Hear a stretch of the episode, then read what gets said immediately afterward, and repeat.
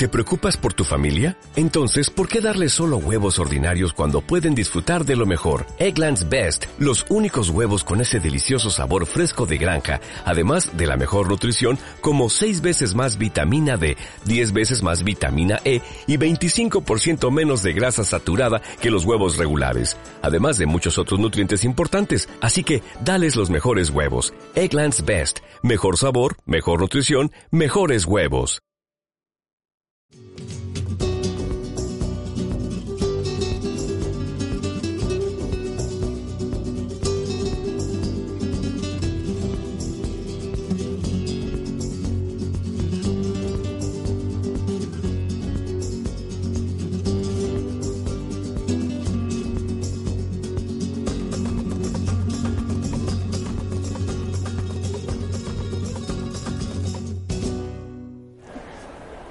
Un saludo en el nombre de nuestro Señor.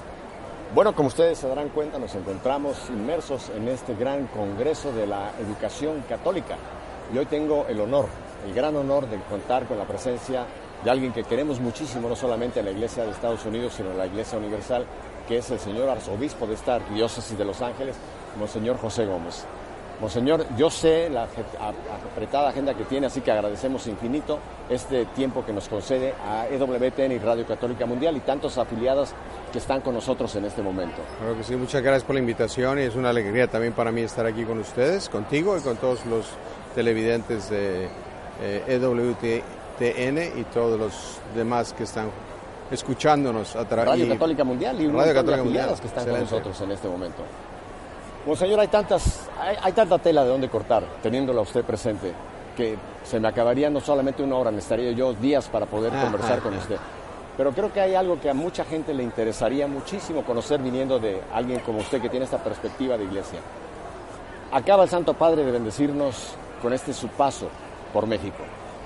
Un- yo le llamo un kairos de Dios, un kairos de Dios que fue magistral como el Santo Padre escogió estos puntos importantísimos de la geografía mexicana, pero más que nada de la, de la realidad de esas áreas tan diversas en las cuales Él vino a confirmarnos en la fe.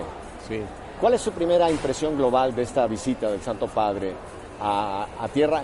Y conste que estoy omitiendo un momento eclesial importantísimo, que fue el encuentro con el patriarca de todas las Rusias en Cuba. Claro. Pero hablando de, de México, ¿cuál sería su primera impresión, su primer, eh, como recap- hacernos recapacitar de este paso del Santo Padre por México? Yo creo que fue una, una, visita apostólica del Santo, del Santo Padre muy especial. Ah, primero porque el Papa estaba muy contento. Eh, claro, hay que tener en cuenta que es un Papa ah, latino que viene a un país latinoamericano y que viene especialmente a una a- en peregrinación a estar en la Basílica de Nuestra Señora de Guadalupe contemplando la, la- la imagen preciosísima de nuestra Madre Santísima de Guadalupe. Uno de sus grandes deseos, como él lo dijo, era estar un tiempo solo rezando eh, enfrente de la imagen de Nuestra Señora de Guadalupe. Esa frase que él usó me parece genial, ¿verdad? Yo quiero verla y que ella me vea a mí. Sí. ¿Qué, qué- qué profundidad tiene esa, esa frase, verdad? Y Así nos es. demuestra quién es Francisco y cuál es su, su devoción a la Madre de Dios. Yo quiero verla y que ella me vea a mí. Sí, impresionante.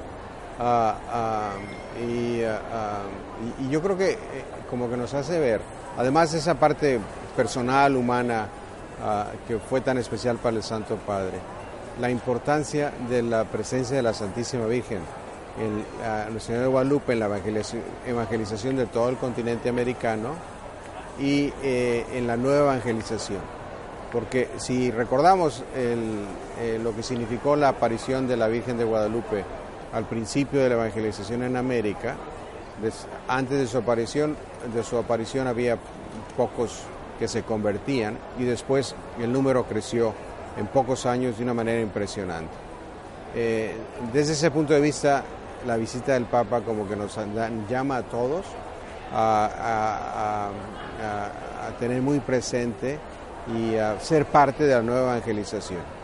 Ah, eso fue como mi primera impresión, fue decir, este es un llamado de Dios nuestro Señor a que escuchemos a la Virgen de Guadalupe y sintamos esa urgencia de evangelizar. Y usted que es un devoto guadalupano, yo sé que usted eh, tiene una gran misión de propagar esa devoción a nuestra Santa Madre, concretamente algo tan cercano como nosotros los mexicanos, porque si usted no lo sabe, Monseñor es mexicano, de Monterrey, así que es mexicano, aunque hoy día tiene una sede tan importante como Los Ángeles. Esa, esa imagen de la Virgen de Guadalupe, milagrosa, por cierto, milagrosa, que se conserva después de 470, casi 80 años ahí, creo que nos da el, el, tono de lo que tiene que ser la inculturización del Evangelio. Creo que es una palabra que mucha gente no comprende o no se da cuenta del mensaje de inculturización que Dios usó a través de esa bendita imagen. Creo que esa es la lección para la Iglesia Universal, ¿no cree usted, Monseñor? Totalmente. Ah, yo creo que eh, el, Santo Padre, el Papa Francisco, nos insistió mucho en sus distintos ah, homilías y discursos en, en la maravilla que es la inculturación como elemento fundamental de la nueva evangelización, como lo fue en la primera evangelización. Correcto. Y a mí me llamó mucho la atención, he estado reflexionando sobre las, las homilías y, los uh, mensajes, mensajes que dio el, Santo Padre. Me llama la atención dos cosas. Una, que el Santo Padre habla continuamente de la persona humana. Cada persona que tiene una dignidad increíble, que está hecha a imagen y semejanza de Dios, y lo que vale. Por ejemplo, los jóvenes les decía, ustedes son la riqueza de México. Qué bonito, ¿no? y, no porque tienen dinero, son nacidos, sino simplemente porque son hijos e hijas de Dios. La persona humana. Que creo que es algo que en la sociedad en la que vivimos ya no se toma en cuenta como debe ser, ¿verdad? Ah, que nos llama la atención para realmente pensar el valor que tiene cada persona humana independientemente de todo lo demás, ¿verdad? De, los, de, que si de, el, origen del nacimiento, de las opiniones que tenga, de los, de los errores que cometa, de los triunfos que tenga, lo que vale es la persona humana. Y el otro punto que también me llamó mucho la atención. ¿Me, permite hacer una confesión? No, no, no, la voy a hacer sacramental, pero casi una confesión sacramental. ¿Sabe a mí un momento que me, me cuestionó la visita a Chiapas? El llegar con nuestras, nuestros indios, como llamamos. Me tocó y me hizo arrepentirme, Monseñor, de lo que yo por muchos años como mexicano era mi actitud hacia nuestros indígenas, de verlos como, como los pobres, como los indios, como los iletrados, como los que mejor ni me meto con ellos. A mí me cuestionó. Y yo se lo confieso a usted ahora como sacerdote, yo me tuve que arrepentir delante de Dios. Claro. Y ha cambiado totalmente mi actitud en cuanto a lo que usted menciona, el valor de cada ser humano independientemente de su estrato social, si son autóctonos, si son inmigrantes, si son europeos, creo que es, es tremenda lección. Así es. A mí ahí me, ahí me tocó. Sí. Entre otras muchas cosas del viaje, pero este que usted menciona. Sí, yo creo que, yo creo que eso es algo que nos tiene que hacer reflexionar mucho uh, en, nuestra, en, en, nuestra vida personal. En, eh, el padre, también el Santo Padre le decía a los jóvenes, ustedes valen porque son quienes son, no por lo que tienen o por lo que pueden ser, o, no, ustedes valen por lo que son hijos e hijas de Dios. Ah, y em, eh, en lo que tú dices de los, de los indígenas, tienen una espiritualidad y una profundidad en su relación con Dios y con los demás es espectacular qué dignidad tienen. Exacto. Monseñor, a mí, a mí me impresionó verlos llegar con, sus rostros oscuros, con sus vestimentas. Yo decía, ¿cómo, ¿cómo yo he perdido la oportunidad de ver la riqueza que tenemos ahí, ahí, que la hemos por tanto tiempo pues ignorado, ¿no? No, no fue impresionante esa visita a nuestro... Sí, me decía a Monseñor Raúl Vera, que fue obispo ahí en, en, en Chiapas, que a veces les pasa a los obispos de Chiapas ah, que dan una homilía o algo y, los, y los que están atendiendo la misa se quedan totalmente callados. Incluso les hacen preguntas y no responden. Y decía al principio, me contaba el señor Raúl Vera, que eso le, chocaba, por lo que quería él era que participaran. Y luego decía que al final de la reunión uno de ellos se levantaba y decía lo que todos pensaban, con una profundidad increíble. Todos estaban escuchando perfectamente lo que él había dicho y lo que pasa es que es otra cultura. Entonces, lo, bonito es, es, es la, digamos, la profundidad, de, como tú dices, del valor que tienen de la persona humana ah, y, de quiénes son y de cómo eh, eh, están encantados cuando se habla de Dios. ¿No cree usted que nosotros como mexicanos tendríamos que voltear un poco nuestros ojos y aprender ahora de ellos? Claro. Usted vio, por ejemplo, la dignidad que había para los ancianos ahí, que la hemos perdido en nuestra cultura. Las madres que estaban con sus niñitos aquí, el valor que tiene para ellos la vida, los matrimonios que estaban ahí, las familias. Yo creo que nos enseñan ahora a ellos cosas que quizá en nuestra cultura avanzada hemos, hemos perdido, Monseñor. Correcto. Sí, el valor de, como decimos, de la persona humana y del plan de Dios para los seres humanos. Yo creo que ellos nos dan un ejemplo muy bonito. Y el amor que tienen por la tierra.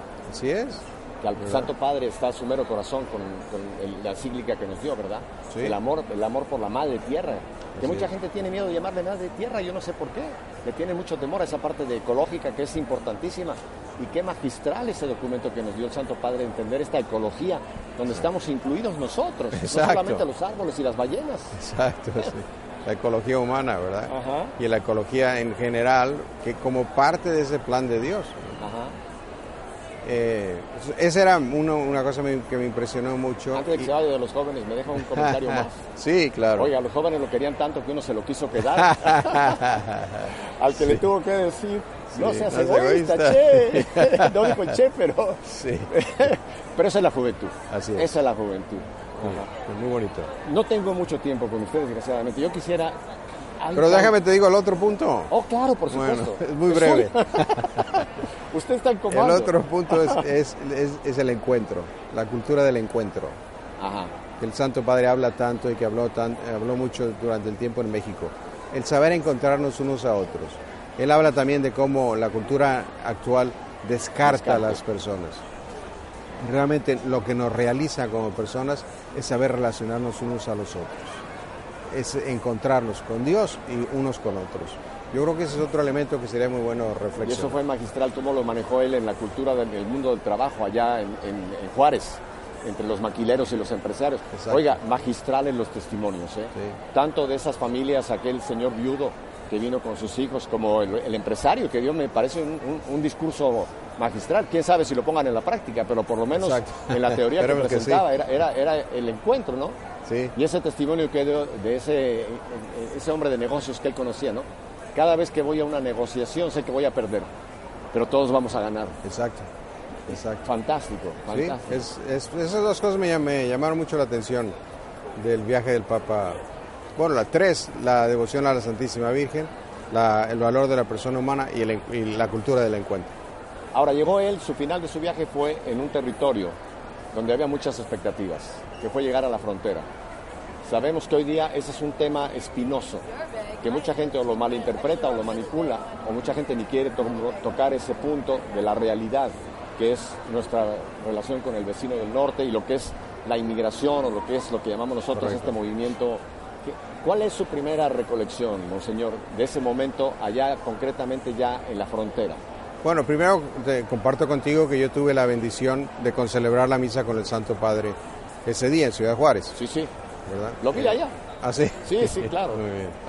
Entonces, para mí fue una alegría muy grande estar con el Santo Padre. Tuve la alegría de estar con él en las misas en Washington y en Filadelfia, en su viaje apostólico a los Estados Unidos, y ahora eh, en, Ciudad Juárez en, en la misa ahí.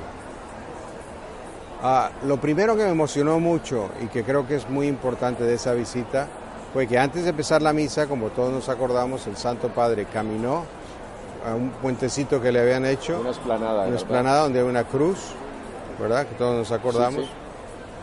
Para rezar por todas las personas que, han muerto ah, durante eh, su intento de venir a los Estados Unidos.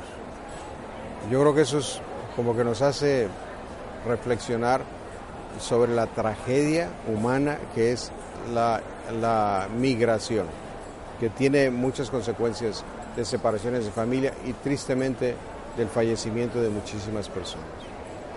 Después ahí mismo el Santo Padre dio la bendición ah, y del otro lado, del lado de Texas, del lado del Paso, había un grupo de personas que el gobierno norteamericano permitió que estuvieran ahí y muchísimos más en el, en el estadio. el estadio.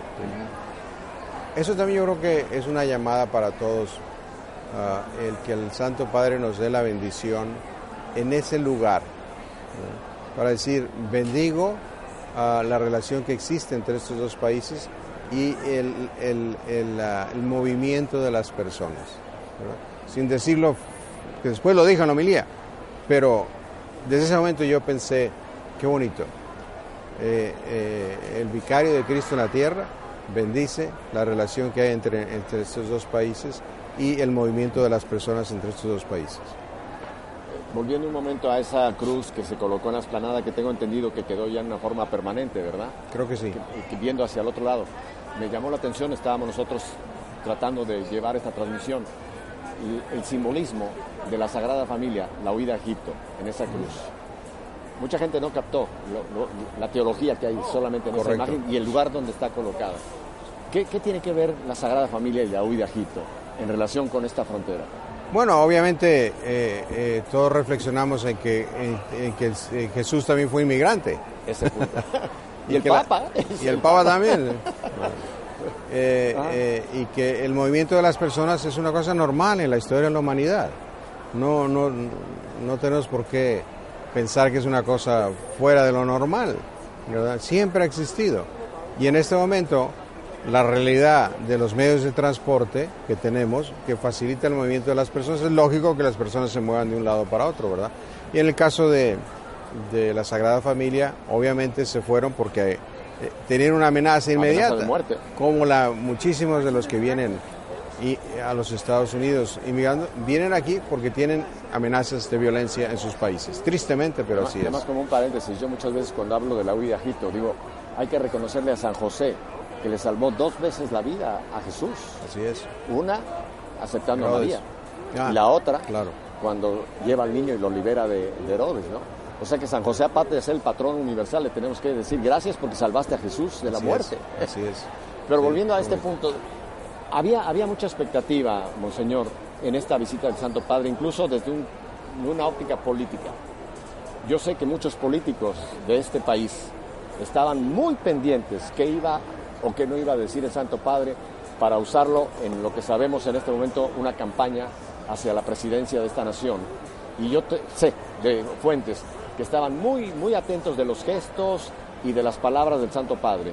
¿Cuál es su análisis de, lo que sucedió en Juárez, Monseñor? De, nuevo, yo creo que el Santo Padre, el mensaje que mandó es, es, es que se trata de personas humanas y que, y que nuestra fe cristiana nos hace reflexionar ah, en que cada persona, independientemente de su situación migratoria o su situación económica o su situación de libertad o estar en la cárcel, eh, eh, tiene una dignidad extraordinaria.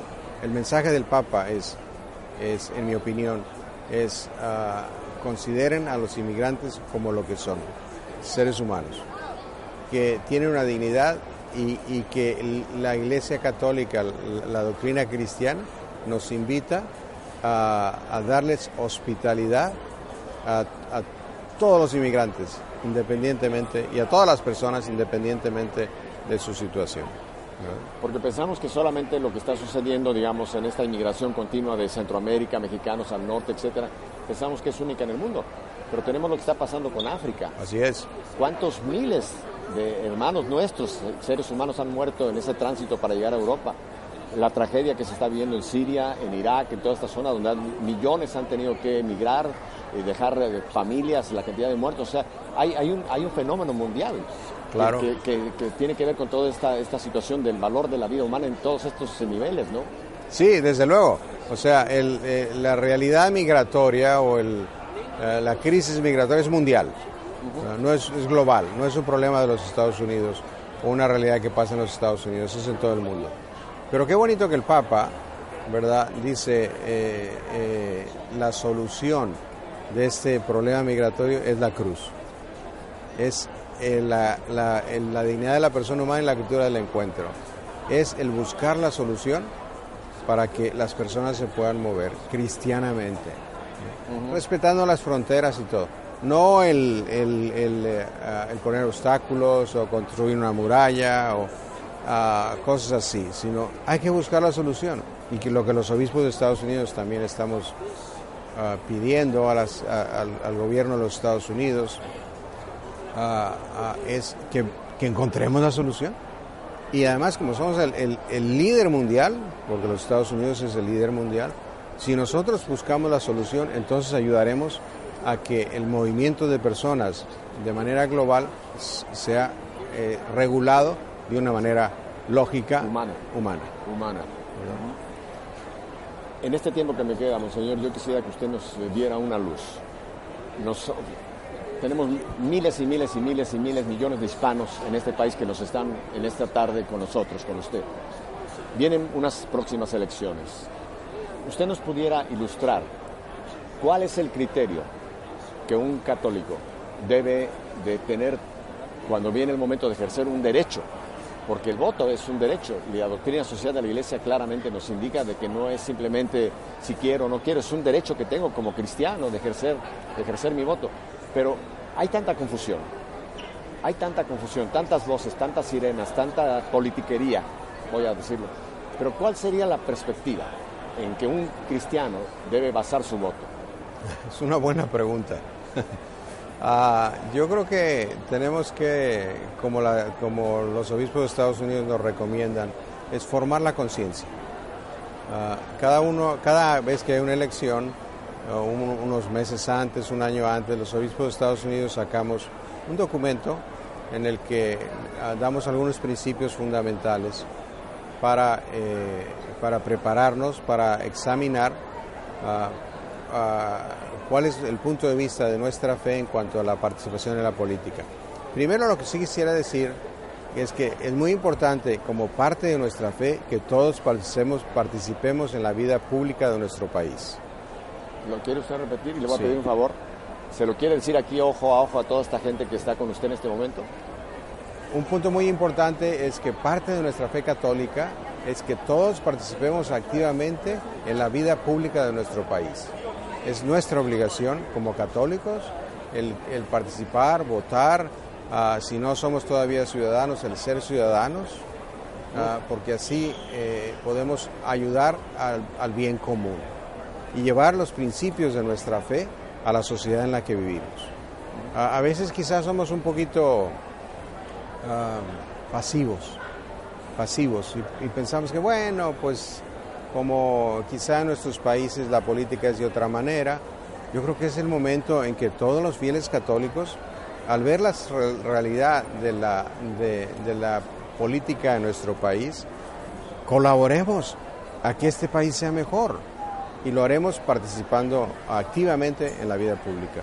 Somos expertos en humanidad, como lo decía eh, San Juan Pablo II. Tenemos mucho que contribuir y es muy importante que participemos en la vida pública. Me, encantan dos puntos que usted mencionó, solamente recalcar. O sea, que el que tiene posibilidad de obtener una ciudadanía que le da derecho al voto, debe de hacerlo. Desde luego. A no ser que tenga alguna causa física, no sé, pero debe hacerlo. Y segundo, si ya tiene ese nivel, ya ha llegado usted a ese punto de ciudadanía, ejercer, ejercer un derecho, ¿usted lo pondría como una obligación? Así es. Ahora ya no lo quiero poner más en el spot, pero hay pecados de omisión. Sí, bueno, depende.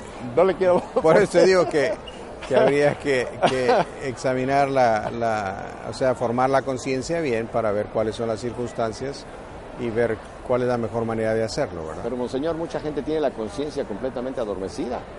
Y luego, además, está ese terrible flagelo que es el relativismo, ¿no? Sí. decir, no, todo relativo, no, no, ¿para qué voy si, si son ladrones, si son malos, si para qué hago mi...? No, no tiene caso. Bueno, pues entonces no podría salir de tu casa, ¿verdad? no.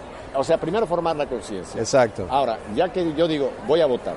Ahora, entonces, ¿cuál es el marco en el cual yo debo discernir ¿dónde voy a poner mi voto? Ah, es lo que te digo que en el documento que nosotros publicamos cada, cada ya está publicado, pero lo renovamos cada tres o cuatro años. Eh, desde luego es muy importante la cultura de la vida, desde eh, la concepción hasta la muerte natural, todos los distintos elementos que van ahí. A ver, para que la gente nos entienda, porque esto es importante. Mi primer criterio, yo tengo una, una serie de candidatos. Sí. X número. Yo debo de ver quién de ellos está en favor de la vida. Ese es un primer criterio para hacer mi selección. ¿Quién está pro vida? O de esto, de otras palabras, que no esté propiciando en favor del aborto. ¿Es correcto? Sí, el aborto como es, es como el, el Santo Padre decía, en su viaje de regreso a Roma, es un crimen. Oh, sí. Eso lo decía él claramente. Oh, ya.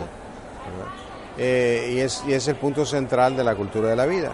Pero obviamente también está parte de la cultura de la vida eh, eh, la eutanasia, ¿verdad?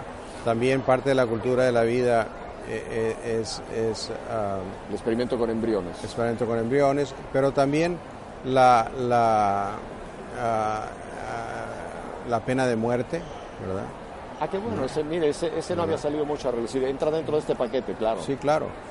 Eh, también eh, el, el- el, ah, el atender a las personas que tienen más necesitadas, ¿verdad? Que tienen más necesidades, la pobreza, ah, la ayuda a los que tienen situaciones, la economía, ¿verdad? Todas esas cosas son también parte de la cultura de la vida, porque la vida es desde, como decimos, desde que se concibe al bebé hasta que termina la vida, ¿verdad? Entonces, todos esos elementos también son importantes y hay que analizarlos, porque hay, eh, como el Santo Padre nos ha hablado, mucha desigualdad, mucha pobreza, mucha discriminación. Todas esas cosas hay que analizarlas para tomar una buena decisión. Mire, yo nunca había observado, nunca había visto esa, este- esta arista tan importante que usted nos menciona. Entonces, en cierta forma, ya que estamos hablando tanto de las obras de misericordia, varias de ellas tienen que reflejarse Exacto. en la cultura de la vida. ¿Qué, Exacto. qué, qué luz Es- nos ha dado usted con esto, monseñor? Claro, no le quita que, que obviamente el aborto es un elemento central, porque si no nace el bebé, pues no, no- todo lo demás no sirve para nada, ¿verdad? ¿No? Pero sí es muy... Y, y lo mismo la, la- la eutanasia, que es el terminar la vida de una persona antes de que Dios... De su ah, muerte natural. Su muerte natural, pues también está muy mal. Pero todos los demás elementos también hay que tomarlos en cuenta. Por eso hay que pensarlo bien. Y hay que leer un poquito y ver qué es lo que piensa cada candidato. Y, y muy importante, como lo decíamos antes, ir a votar. ¿no? Aquí, te cuento, aquí en, ah, en, ah, en el estado de California, ah, ahorita acabamos de tener una reunión, ah, hay como dos millones de, de latinos que eh, son residentes y que no son ciudadanos. Dos millones. Y que pudieran ser Sí, ciudadanos. Entonces, dos millones. Dos millones, sí. Entonces, eh, eh, en, en las distintas diócesis, a través de la, de la Conferencia de Obispos Católicos de California, especialmente aquí en el sur de California, todas las diócesis, estamos organizando todo un proceso para educar, tener unos talleres de educar a todos los, los que quieran ser ciudadanos, llenar las formas y también el Estado de California ha puesto en su presupuesto 10 millones de dólares para ayudar a todas esas personas a que se hagan ciudadanos. Cubrir el costo de, Cubrir el de- costo de de, la, de aplicación, es, claro. Y nosotros estamos involucrados en, en- en- en hacer saber a las personas y facilitarles el que puedan aplicar para la ciudadanía. Porque es muy importante, como decía antes, que todos participemos activamente para promover el bien común, los valores de nuestra fe católica, que es, como decíamos antes, lo que realmente nos va a dar ah, la auténtica felicidad aquí en la tierra y después con la, por la misericordia de Dios en el cielo. Ay, monseñor. Ahí tocó usted otro punto que, que no vamos a tener mucho tiempo. Olvidamos que estamos de tránsito aquí y de que algún Sí. día vamos a llegar a un juicio personal Así que será dónde estaré yo por la eternidad. Que eso ya sería otro, otro elemento importantísimo, ¿no? Nos dio usted el primer criterio fundamental, la vida. ¿Qué otro aspecto habría que discernir entre este, esta- este grupo de posibles candidatos? Ah, ah, supongo que también todo lo que se refiere, por ejemplo, a, la apertura para, en el caso de nosotros los hispanos, ¿verdad? apertura para la, buscar la solución al problema migratorio. Yo creo que es un elemento importante porque, porque en el fondo, si no se resuelve el problema, se están destruyendo familias. Y la familia es el elemento central de, de la base de la sociedad. Ese también es un elemento. La economía también es importante, el que haya oportunidades económicas de trabajo a, a todas las personas. Y también tiene que haber una participación de- de la iglesia, del Estado y de la iniciativa privada para que una sociedad funcione. Es complicado el, to- el- el tomar una decisión. Un aspecto Pero también... puso un punto importante, permítame que lo vuelva Sí. a, a sacar, creo que es importante. En estos candidatos yo tengo que ver quién está en favor de la familia. O sea, quién es un Exacto. candidato que, que valora la familia y creo que sale de sobra, pero hay que decir, la familia, la que, la familia que Dios quiso. Correcto. La unión de un hombre y una mujer. Correcto. Porque hoy día, Monseñor, se habla de familia a verdaderas ah, eh, atrocidades. No voy a meterme mucho, pero usted sabe, todos sabemos de qué hablamos, ¿no? O sea, ¿qué, qué candidato realmente es pro familia? Pro familia, y me encanta ese punto que usted dijo. Y la parte entonces de migración está íntimamente a la familia. Porque usted que lo vive diariamente aquí, Monseñor, creo que una es. de las tragedias de cuando vienen estas separaciones es el desgarre de familias que traen Sí. dolores profundos, ¿verdad? Sí, en los últimos ocho años, como todos sabemos, se han deportado más, a más de dos millones de personas.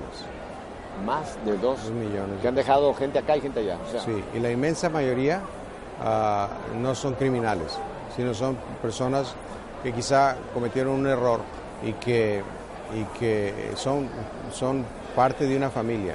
Entonces hay muchísimos niños que se han quedado sin papá o sin mamá. ¿verdad? O niños, es una, es una tragedia. gravísimo. Antes de que terminamos, otro, otro punto muy importante Todo el tiempo suyo. es la libertad religiosa. Ah, ¿verdad? explíquelo, por favor, porque este es, este es algo que como que suena a una teología muy elevada a la cual yo no tengo acceso, la libertad religiosa. No, es muy- en Estados Unidos ha sido muy bonito porque siempre ha habido una relación muy buena entre la iglesia y el Estado.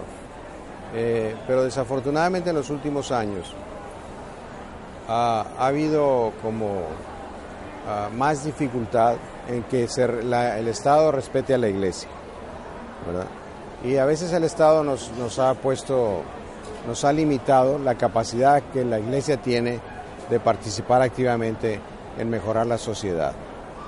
Por ejemplo, ah, en cuestiones de, de adopción, ¿verdad? en cuestiones de, de seguros social, de seguro eh, médico, el Estado nos está poniendo unas, unas condiciones que según nuestra fe no podemos seguir. Por ejemplo, en el caso de personas que llegan a los Estados Unidos refugiados, el Estado a veces nos pide que tengan servicios reproductivos, incluyendo el aborto. Obviamente nosotros eso es algo que va en contra de nuestra fe. Entonces nos está limitando cosas que, tenemos, que, antes eran lo normal, el que nos respetaran y dijeran, bueno, esa es tu fe, nosotros la respetamos, pero participa activamente en, en- en- en mejorar a la sociedad. Entonces la libertad religiosa se nos está perdiendo porque la sociedad americana, tristemente, se está convirtiendo en una sociedad muy secular. Dicen que la religión que crece más son los que no tienen religión. Entonces, el buscar a un candidato que tenga, ah, que defienda la libertad religiosa, que nos haga, ah, dé la posibilidad de vivir nuestra fe y de actuar de acuerdo con nuestra fe, es un, elemento muy importante. ¿Me explico no? Sí, sí, perfectamente. Y, creo que no podemos ponernos en una actitud de un triunfalismo, pero creo que si hay un grupo, llamemos humano, que puede realmente traer valores importantes a la sociedad, es la iglesia. Correcto.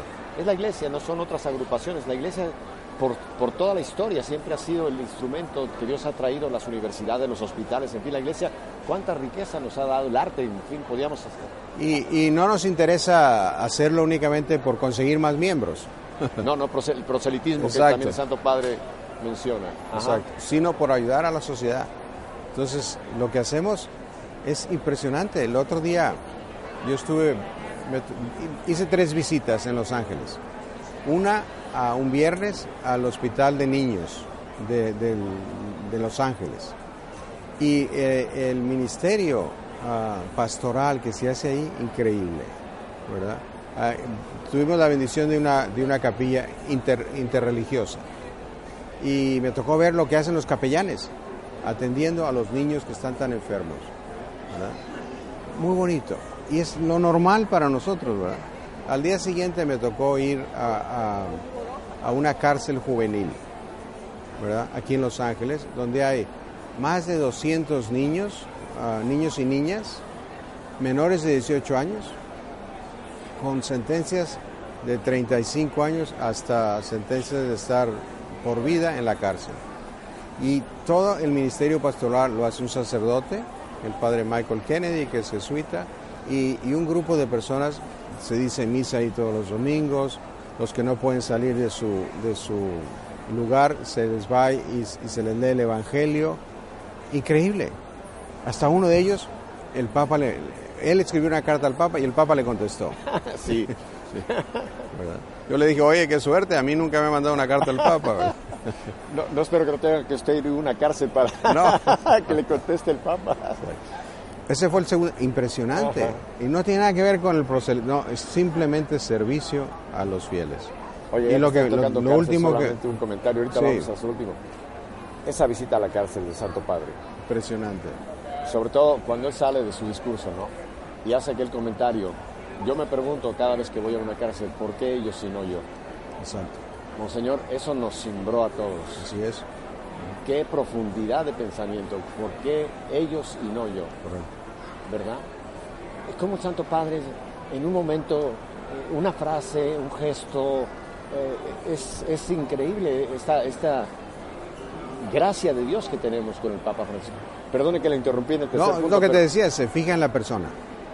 Ah. Y lo último que me tocó ir es a, la Sociedad de San Vicente de Paul, que tiene un hogar para personas que no tienen homeless, que no tienen hogar. Eh, todos los días sirven la comida a muchísimos. O sea, en tres días visité tres lugares donde se hace una labor social impresionante. Que si no lo hiciéramos nosotros los católicos, no lo haría nadie. Entonces, eso es lo que la Iglesia Católica promueve.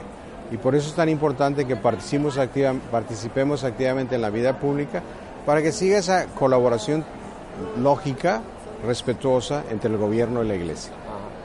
El tiempo casi se nos está acabando, Monseñor. Yo no quiero abusar porque sé que ha tenido una agenda, agenda usted muy, muy profunda. Yo quisiera volver un momento a, la, a la situación de las minorías. Sí. Esta es mi opinión muy personal. ¿No cree usted? Yo lo creo que estas minorías son sangre fresca que Dios ha traído a este país a nivel como nación y a nivel como iglesia? Totalmente, totalmente. Eh, eh, los obispos de Estados Unidos siempre hemos dicho que los inmigrantes son una, bendición para este país. Lo han sido históricamente y, ahora los hispanos, los latinos especialmente, somos una gran bendición para este país. Y tenemos que estar orgullosos de participar activamente y traer nuestra cultura y, nuestros valores a mejorar esta sociedad. Yo creo que es muy importante que lo, que lo reflexionemos y que sintamos esa seguridad de que, de que estamos aquí porque Dios quiere, porque la Virgen de Guadalupe nos ha traído y porque tenemos una gran misión. El Santo Padre genialmente en su vuelo de regreso a, Roma, sin hacer ninguna mención de un nombre específico, dijo de un señor que quiere construir un muro precioso, que por cierto le acaba de decir que le va a añadir 10 pies más alto y que las puertas que va a poner van a ser puertas preciosas, que va a ser una atracción turística. Y él, sin mencionar nombre, dijo, eso no es ser cristiano.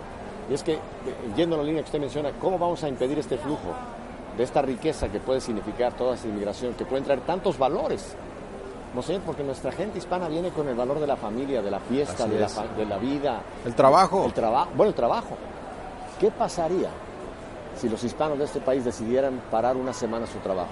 ¿Mm? Colapsaba este país en, su economía. Y eso no, lo, eso no lo menciona nadie de los que están ahora haciendo política, monseñor. La riqueza laboral que significa. Y usted mencionó algo al principio. Hay que encontrar la forma de legalizar, de encontrar un, instrumentos, digamos, uh, legales para que esta riqueza no se pierda ni se malgaste ni lo que es peor se trate de impedir, ¿verdad? Desde luego, por eso lo que decíamos, hay que analizar las posturas políticas de todos los candidatos para, para siguiendo los valores de nuestra fe, tomar una buena decisión. Y vamos a rezar para que todos en, nuestro país ah, ah, vean las cosas de manera clara y, y los candidatos respondan a las necesidades reales de nuestro país no solamente a una situación ficticia o de conveniencia para unos o para otros, sino que es lo mejor para el futuro de este país. Le, agradezco muchísimo esta reflexión y esta ya es otra vez mi opinión muy personal, no sé si usted la comparta. Yo creo que no podemos basar nuestro voto en si me van a dar trabajo o en si me van a hacer mejor, o sea, si estoy pensando en valores reales. O sea, no estoy todo el mundo queremos un trabajo mejor, queremos una economía mejor, pero si yo pongo mi voto solamente y, desoigo estos valores tan importantes, este frame, creo que podemos perder el barco. ¿No cree usted? Sí, sí, lo que decíamos antes, la cultura de la vida, la libertad religiosa, a la inmigración, la realidad económica del país, todos son elementos que tienen distinta valoración, pero que es importante considerar. Y desde luego lo primero es, es lo que el, Santo Padre nos ha dicho, que hay que, que pensar en nombres concretos de lo que significa la inmigración, de familias y del futuro de este país. Ah, yo creo que es muy importante Ah, durante este año en que estamos todos involucrados en la realidad política de nuestro país, en la vida pública de nuestro país, que sepamos reflexionar y ah, valorar el tesoro de nuestra fe y, y, colaborar activamente en, en el futuro de nuestro país. En nombre de todo el personal de WTN Radio Católica Mundial estamos infinitamente agradecidos por por este tiempo tan rico que nos ha brindado, Monseñor. Le voy a pedir un último favor. ¿Nos quiere usted eh, dar su bendición, mucho gusto, pero les pido a todos que recen por mí, por favor. ¿Lo oyeron? Compromiso de todos. Vamos a rezar por Monseñor Gómez, por supuesto. Y vamos a rezar también porque se rezó, porque haya pronto una, una nueva ah, reforma migratoria comprensiva que realmente eh, eh, facilite el que todos participemos activamente en la vida de, este país. Que la bendición de Dios Todopoderoso descienda sobre cada uno de ustedes y sus familias, en el nombre del Padre, y del Hijo, y del Espíritu Santo. Amén. Muchísimas gracias. De nada. Dios lo bendiga. Gracias.